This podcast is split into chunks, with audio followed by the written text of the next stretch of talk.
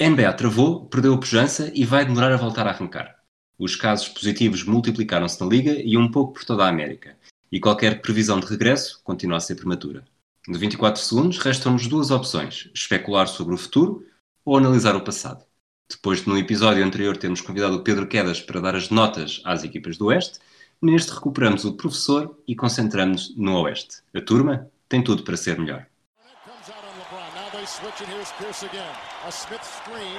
Posey will defend. Oh! oh! LeBron James with no regard for human life. Boston only has a one-point lead. Greer's putting the ball on a play. He gets it out deep, and Havlicek steals it.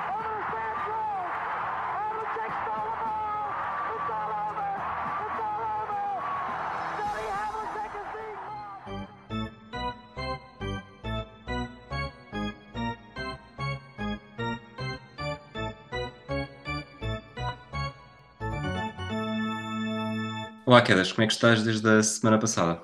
Não, estou bem, estou bem. Vai-se cá andando, vai-se aguentando. Exatamente. Estás, eh, foi difícil fazer as notas do Oeste, mais fácil? Esta foi um bocadinho.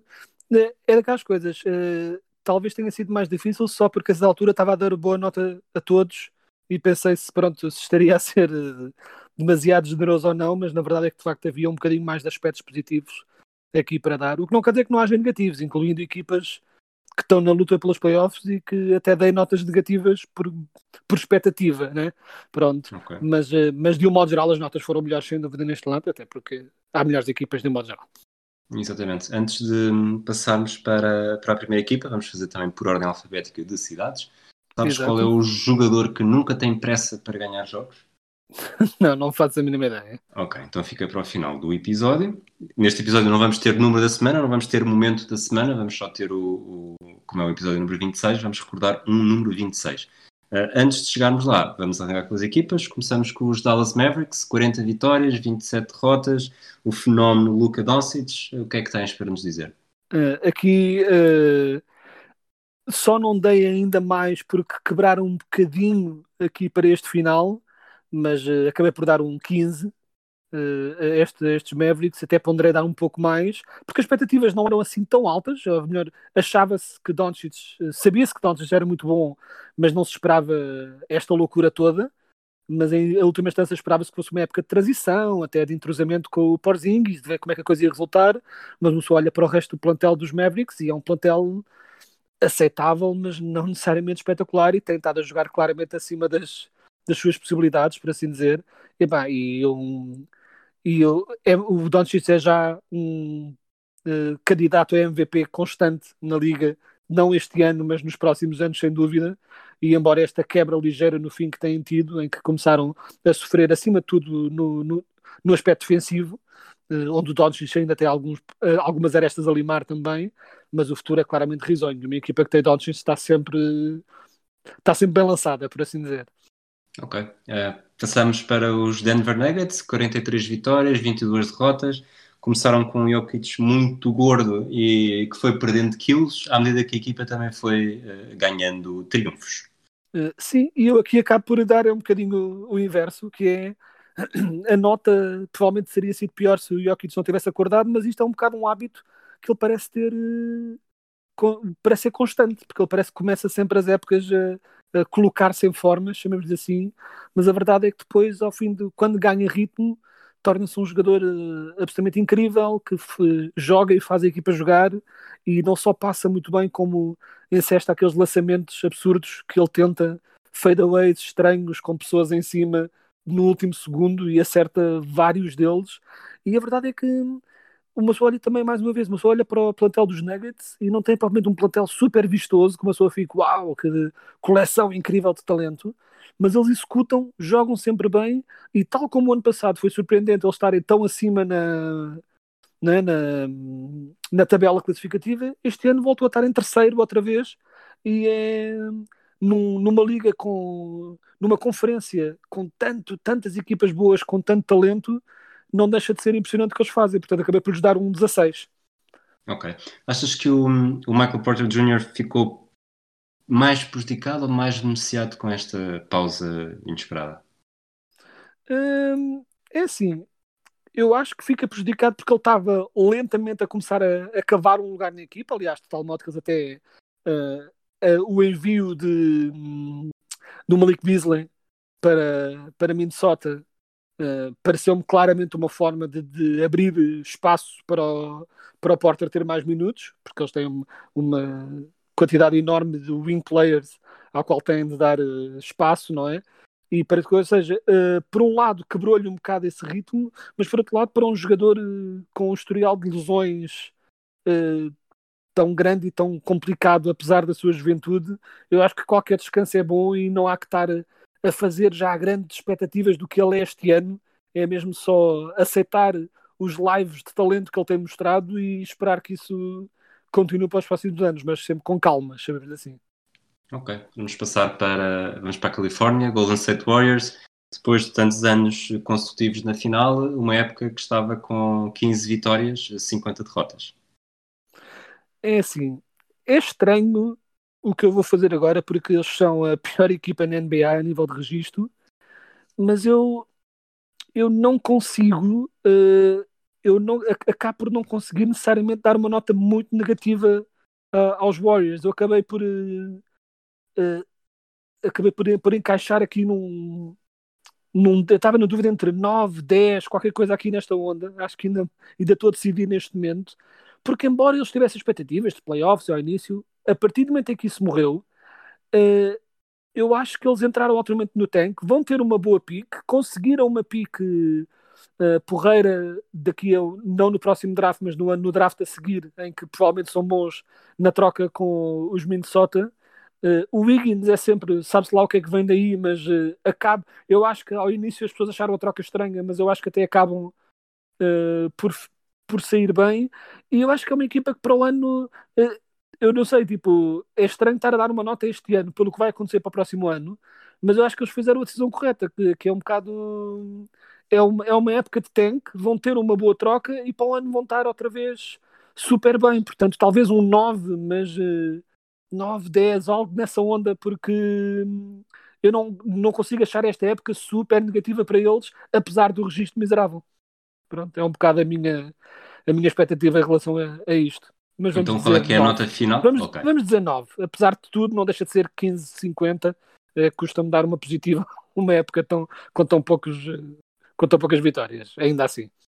Ok, vamos para Houston equipa que estava a tentar eh, revolucionar a NBA com relativo sucesso, 40 vitórias, 24 derrotas, um, um jogador que a estrela tanto, tanto cumpre o que se deve fazer perante esta pandemia eh, com o isolamento, como faz outras coisas que, que não ajudam, como traveling e outras, eh, outras coisas.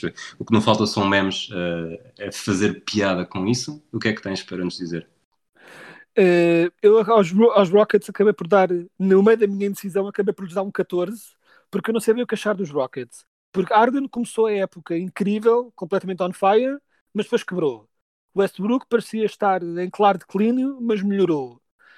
Por um lado, uh, depois aquela viragem completa ao small ball, mandando embora o Capela, pareceu-me na altura um exagero, um bocado uma eliminação total de plano B que, uh, de, por parte dos Rockets mas depois parecia estar a resultar. Até que deixou de resultar, se calhar por falta de, de energia nas pernas por causa da, do constante esforço que existe estar a jogar neste small ball eh, constante.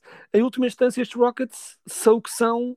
O teto é mediano, não são contenders como provavelmente desejariam ser. Eu não vejo esta equipa, se, se sempre tivermos playoffs, a ter eh, grande hipótese de virar a sorte do que tem tido o ano passado, portanto acabei por ficar num 14 de, de relativa mediania, uh, porque pronto, eles chegaram a estar um bocadinho melhor, agora já estavam em sexto outra vez, mas é, são um bocado medianos, portanto acabei por ficar num 14. Diz-me uma coisa, uh, o teu palpite, o D'Antoni fica para, para uma futura temporada? Eu acho que o D'Antoni só está ainda este ano porque é estranho despedi-lo a meio, porque acho que está. O writing on the wall está já há bastante tempo. Aliás, já, ano, logo no início deste ano, certas coisas que eles fizeram, incluindo a contratação do Westbrook e o, e o despedir do treinador defensivo, que era um, pronto, que era um grande aliado de D'Antoni na equipa, pareceu ser um bocado. Espera, mas os Rockets, os Rockets tinham um treinador defensivo? Bizarramente tinham. Bizarramente Ok, tinham. ok. Uh, tipo, se bem que os Rockets é aquela coisa estranha, porque hum, apesar da, da piada ser obviamente normal do estilo de jogo que eles jogam, eles não é que os defendam bem, mas não são tão maus uh, como, como se lhes dão crédito. Ou pelo menos não eram. Este ano reverteram outra vez um bocado para o. Porque eles ano passado até defendiam razoavelmente bem para uma equipa pronto, com tão poucos executantes. Uh, uh, porque às vezes, às vezes um bocado é, nós pensamos no Arden e assumimos que toda a equipa é um desastre defensivo. E não era necessariamente assim. O Chris Paul era um bom, era um bom defensor, isto ano passado, mas este ano o Tucker é um bom defensor, alguns dos wing players que eles têm são aceitavelmente bons defensores. O Capela era antes de o mandarem embora. Hum, é tudo um bocado. Eles não eram assim tão maus, mas este ano pioraram outra vez e houve claramente, pronto, uma.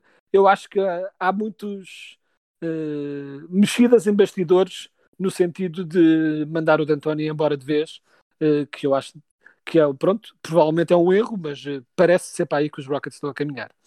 Ok, vamos avançar novamente para a Califórnia. Clippers, 44 vitórias, 20 derrotas. Um, a rivalidade de Los Angeles, uh, diria que teve pontos altos, teve pontos baixos. O que é que te ficou na memória? É, é, é difícil, outra daquelas, é difícil dar nota a esta equipa porque é, é difícil avaliar a regular season de uma equipa que foi construída completamente a pensar nos playoffs integralmente. Não há nada nesta equipa dos Clippers que tenha sido feita a pensar no que quer que seja da regular season. Uh, todo o plano de descanso dos jogadores, a rotação, o, uh, tudo foi feito a pensar como ganhar nos playoffs. Portanto, é esquisito dar uma nota. Eu acabei por dar um 17. Uh, a nota se calhar seria mais baixa há um tempo atrás, porque eles, houve ali a nível de resultados, aquilo estava um bocadinho mal demais e houve até um bocadinho de frisson nos balneários, de alguns rumores de descontentamento. Mas a verdade é que Kawhi, apesar dos descansos regulares, quando joga tem jogado super bem.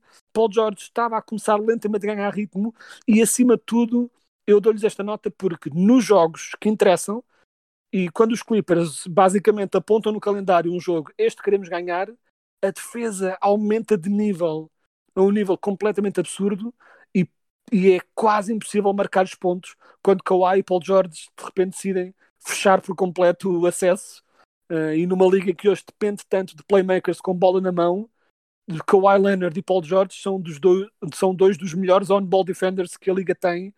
E então eu acabo por dar-lhes um 17 de uh, bastante bom, se calhar não tão dominador como eles queriam, mas eu acho que é um bocado porque eu estava a pensar nos playoffs também.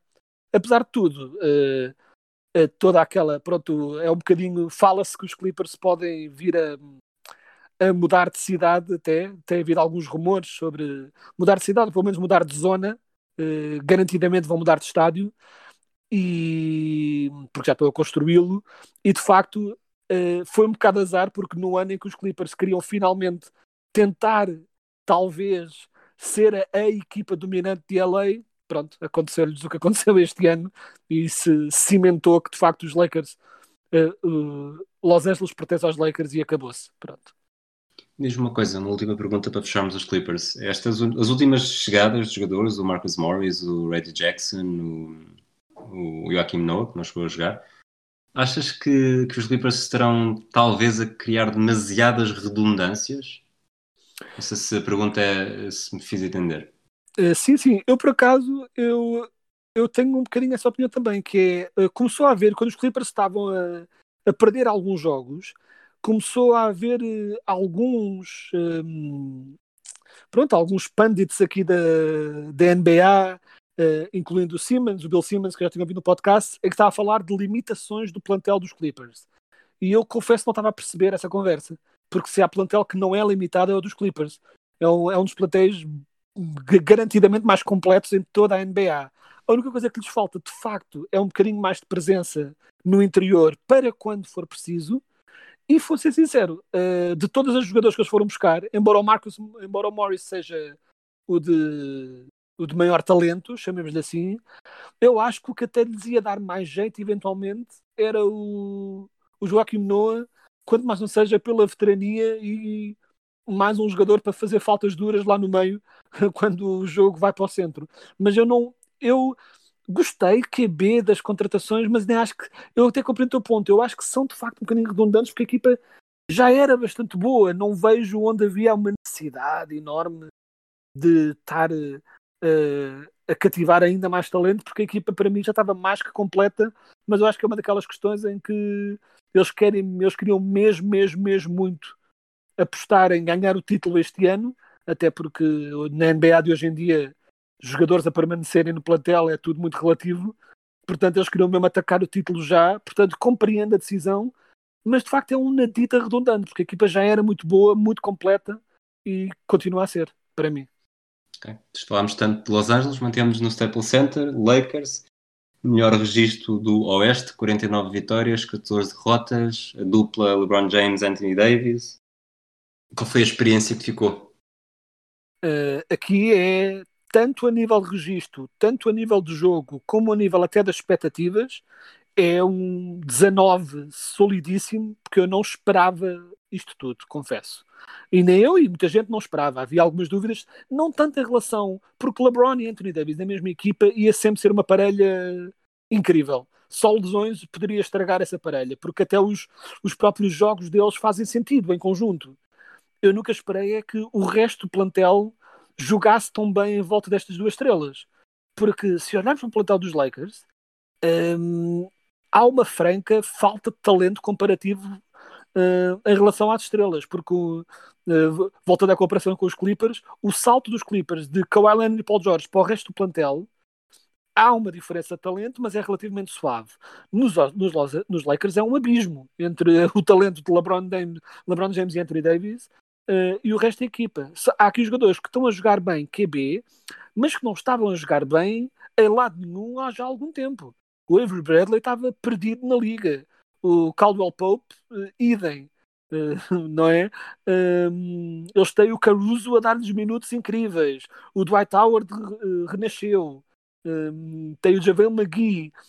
Uma pessoa olha para aquele plantel do papel e tinha tudo para dar um bocado para poder dar desastre fora das estrelas. E não deu. Tem estado a jogar super bem, vê-se até para pronto, a nível anímico, não é? A equipa de facto aceitou o seu papel, o Dwight Howard finalmente aceitou o seu papel, não é? que é uma coisa que não acontecia já há muitos anos.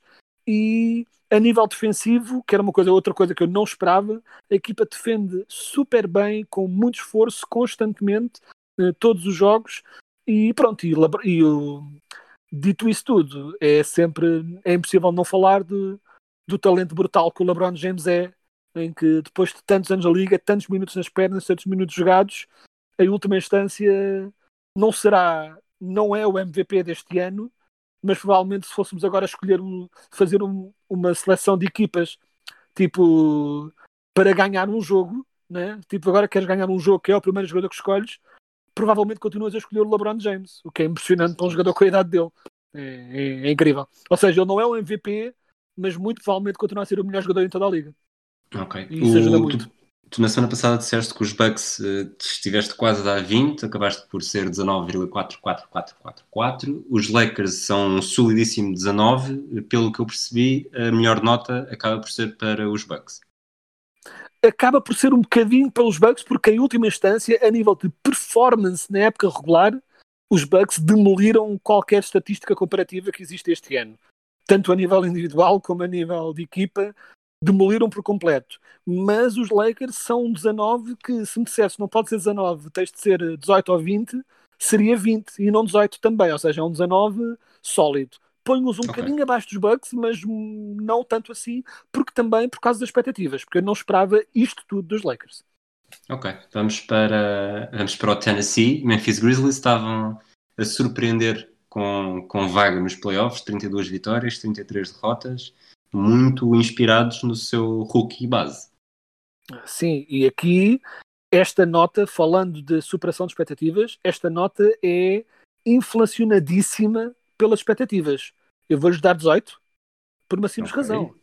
Por uma simples razão. Eu, quando olhamos, quando olhei para as equipas este ano, na, para os planteios das equipas de Oeste, eu sem grande hesitação meti Memphis em último.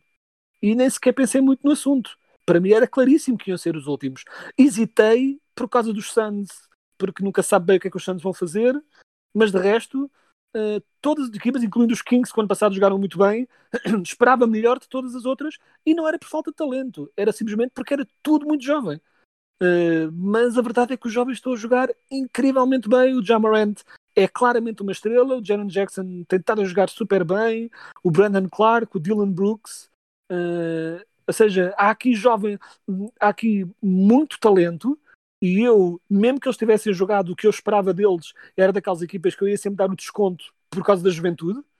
E não só não precisei dar o desconto, como inflacionei muito a nota porque é inacreditável eles estarem com um registro não positivo, mas quase, e estarem nos playoffs, mesmo em oitavo, é, para mim foi um completo choque. É, eu, à vontade, é, dava-lhes, tipo, esperava que eles tivessem menos 15, 20 vitórias do que, do que têm neste momento. Portanto, aqui foi um inflacionamento total por causa das expectativas, porque ele, até mesmo eles esperavam que este ano fosse um ano de uh, treinar jovens e player development, ter mais um, uma escolha para o ano e continuar a, a, crescer e de repente não, estão nos playoffs. Uh, ou estavam, se, pronto, estão sim, nos playoffs sim. se eles houverem. E então okay. aqui foi claramente inflacionadíssimo pela expectativa, sem dúvida. Vamos avançar para o norte do país, Minnesota Timberwolves, penúltimo lugar do Oeste, 19 vitórias, 45 derrotas. Não saem da cepa torta? Uh, não saem e levam aquela que acaba por ser a minha pior nota uh, de Oeste, com um 8. Podia ser um okay. 7, vamos dizer um 8, porque ainda assim há lá algum talento, mas é um pouco compreensível o que acontece todos os anos com o Timberwolves. Porque o talento até está lá. O plantel não é perfeito, mas eles têm valores lá, têm alguns bons valores. E, no entanto, acabam sempre por fora das expectativas. Este ano era o Wiggins, que, para, que parecia que finalmente tinha acordado e depois foi-se abaixo outra vez.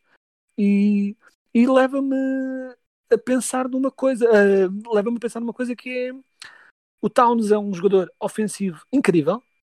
Uh, se alguém quisesse argumentar que ele era uh, com Durant no estaleiro, que se alguém quisesse argumentar que ele era um dos jogadores uh, mais imparáveis a nível ofensivo na liga, não era descabido. Está garantidamente num top 5 a nível ofensivo mas eh, já estamos em alguns anos de carreira e é um desastre na defesa e pura e simplesmente não melhora. E não devia ser um desastre, porque ele até é rápido, tem movimento lateral, ele sabe fazer uns blocos de vez em quando, mas é pura falta de esforço. Pura e simplesmente não quer. E leva-me a pensar de onde é, que, onde é que está o problema.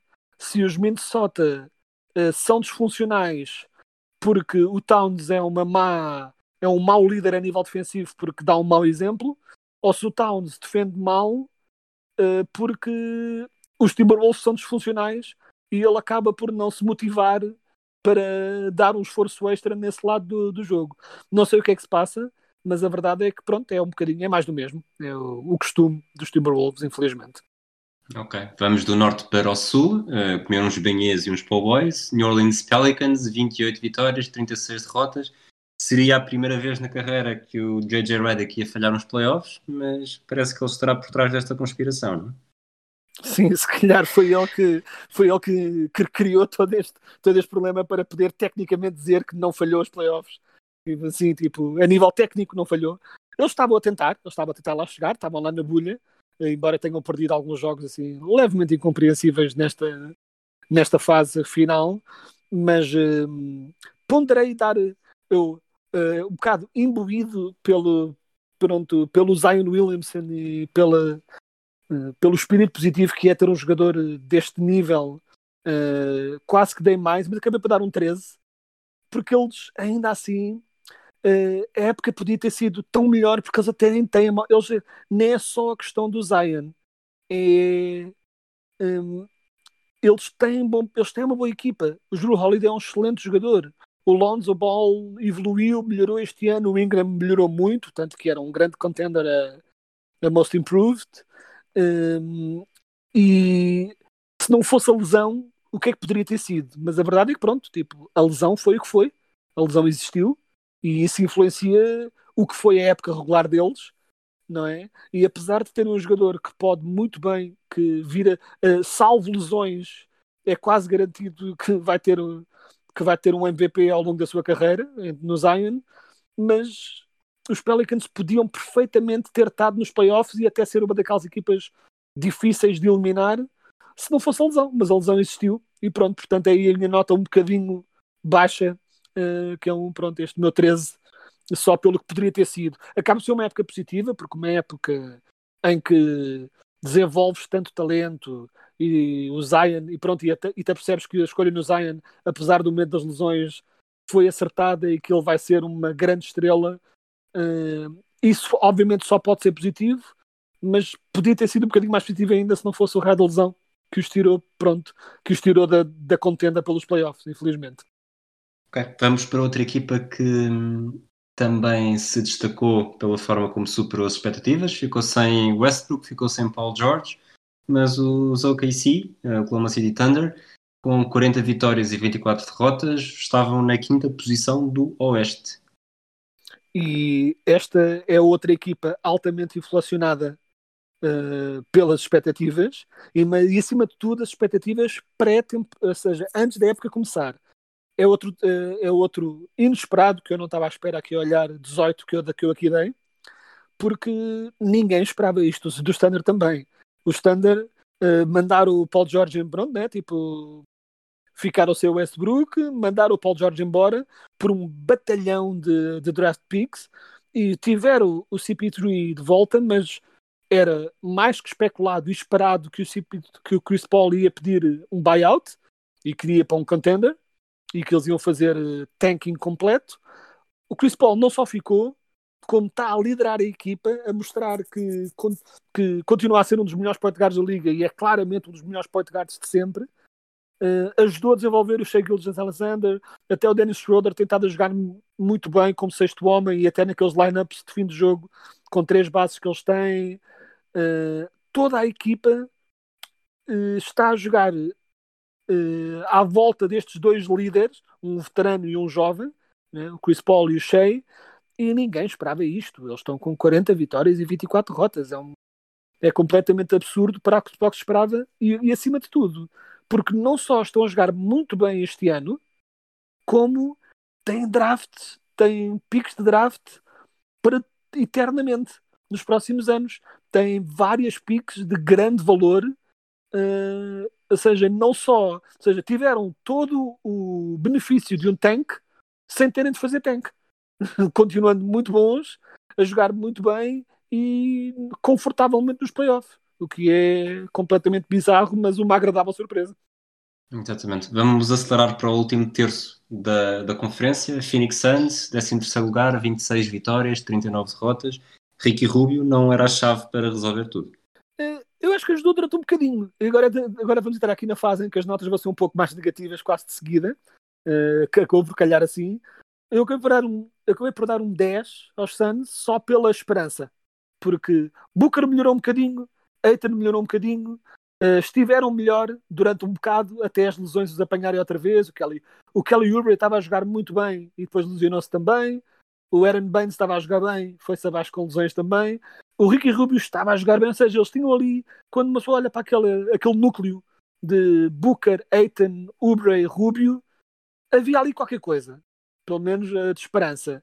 Mas pronto, acabaram por, uh, por ser minados por lesões e acabar por descer para o registro negativo que eles costumam ter, mas francamente uh, o facto de terem estado na luta pelos playoffs uh, durante tanto tempo, e aqui eles estavam marginalmente na luta, mas ainda lá estavam, estavam ali QB na luta, comparado com o desastre que tem sido as épocas dos Suns nos outros anos, acaba por ser uma nota marginalmente positiva só por comparação.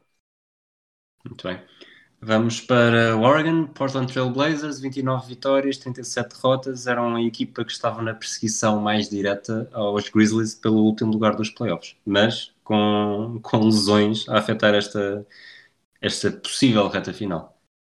Uh, yeah. E acaba por ser uma equipa com as expectativas dos Portland, não pode, com um registro de 29-37, não pode ter nota positiva. Acabei por dar um 9 porque basicamente quase tudo que podia correr mal aos Blazers correu, todo o tipo de lesões, as que já sabiam que iam contar e as que apareceram a seguir, até uma lesão a Damian Lillard tiveram, e eles pura e simplesmente não sobrevivem sem Damian Lillard. Uh, e depois algumas coisas ajudaram, uh, ajudaram um bocado, tipo, cosmeticamente uh, os Portland, quando foram buscar o Carmelo e ele até jogou aceitavelmente bem, parecia, ou seja, pelo menos deu-lhes alguma coisa para torcer, mas a nível de resultados pouco melhorou. continua os números absolutamente insanos do Whiteside a nível de estatísticas uh, criam a ilusão de que ele é um, um bom defensor, que não é, de todo, apesar de quase liderar a liga em, blo a liga em blocos, uh, não é um bom defensor, é um jogador que é um caça estatísticas de, de, de, claríssimo. Uh, todas as equipas que ele tem defendem-se defendem sempre um bocado pior quando ele lá está, uh, quando ele está a jogar, porque ele, ah, excetuando quando não está a caçar o bloco, é uh, preguiçoso na defesa até às últimas circunstâncias, caça ressaltos, caça. É um, é um bocadinho o que aconteceu também ao Rondo, que durante anos era um, foi um excelente defensor e depois começou a ser um bocadinho um caça estatísticas. Era um, muito gamble. É um bocadinho o que o, o, Whiteside faz, faz muito gamble, muito gamble para ressaltos, muito gamble para blocos. E então esta equipa é tudo um bocado. É, pronto, é, esperava-se muito melhor e acabou por ser.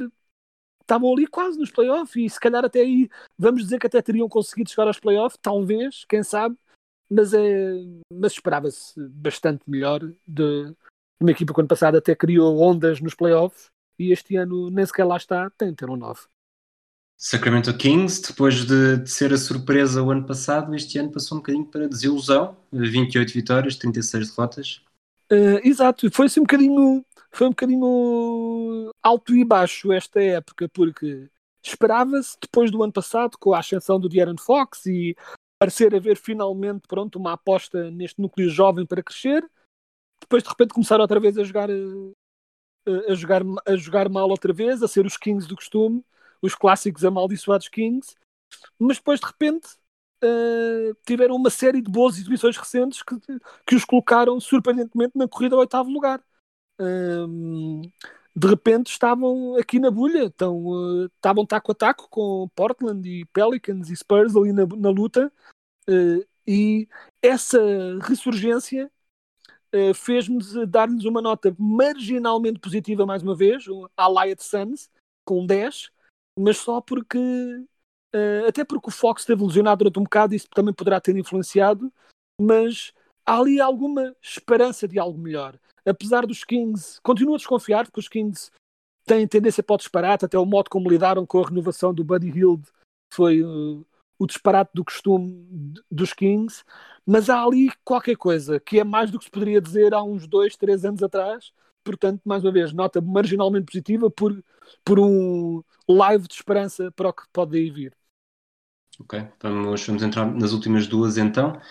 A primeira, San Antonio Spurs, 27 vitórias, 36 derrotas, estavam praticamente arredados dos playoffs e, e se calhar o mundo também não estava preparado para ver, para ver Popovich e os seus Spurs ficarem de fora dos oito primeiros lugares. Sim, é, é, estranho.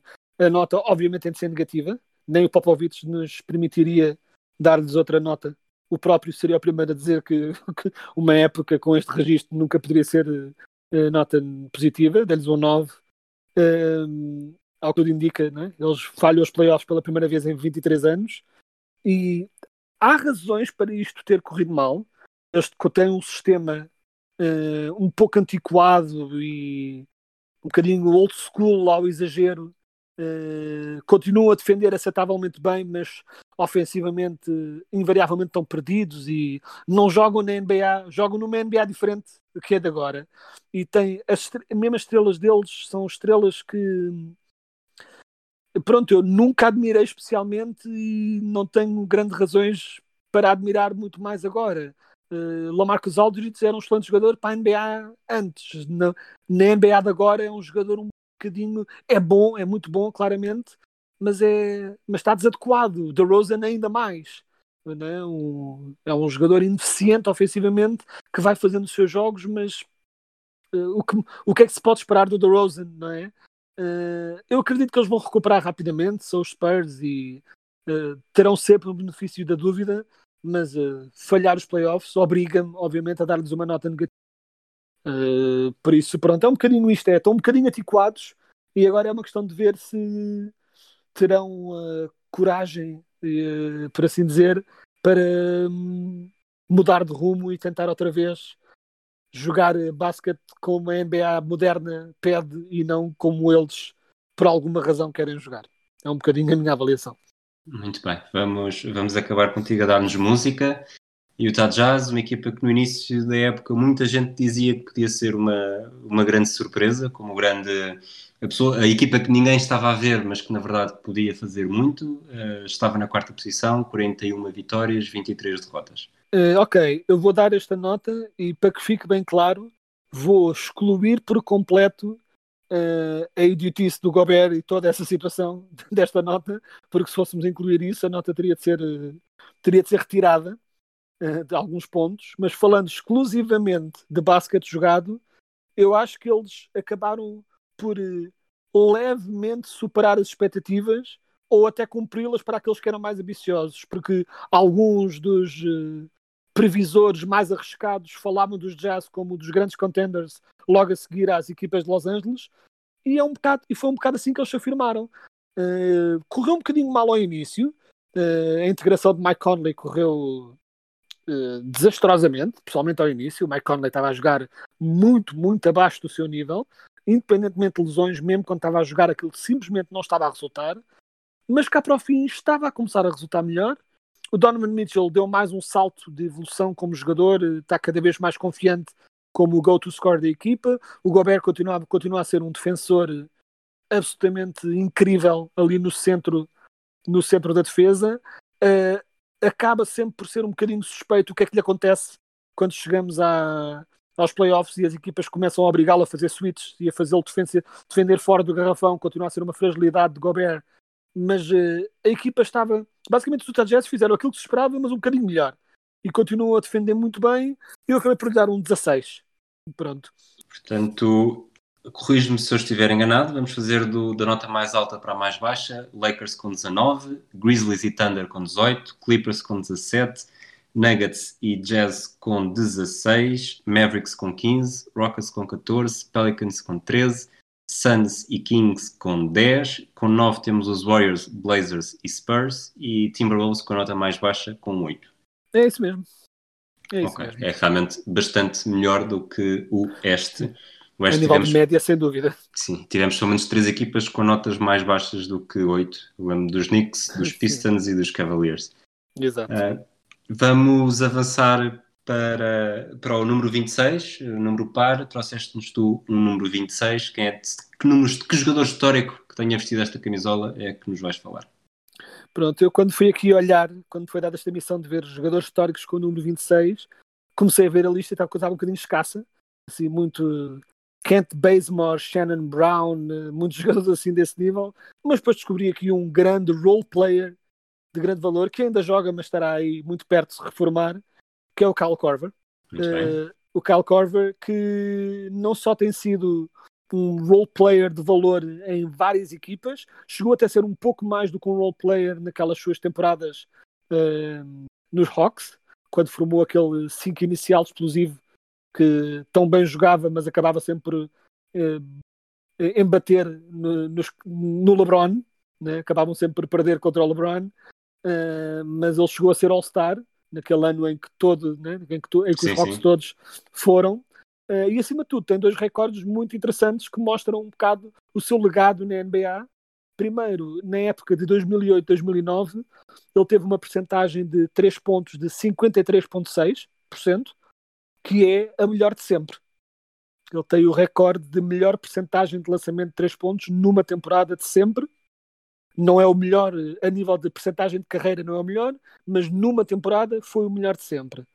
E teve também, uh, por quatro vezes, tem outro recorde da NBA, teve em quatro temporadas distintas, teve a melhor percentagem de 3 pontos da NBA.